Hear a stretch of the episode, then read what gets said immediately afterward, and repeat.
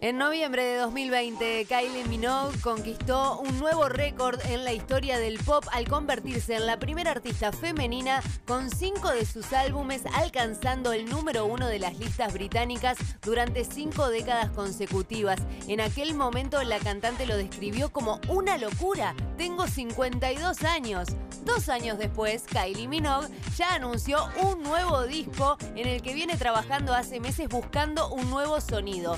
Será el decimosexto de su trayectoria y en declaraciones a The Sun reveló Siempre es un reto encontrar un nuevo sonido. Todavía no puedo adelantar cómo será, pero sí puedo decir que es súper emocionante. Mi anterior álbum lo hice encerrada. Regresar al estudio con algunas de mis personas favoritas es un placer. ¿Será que este nuevo disco también alcanza el número uno?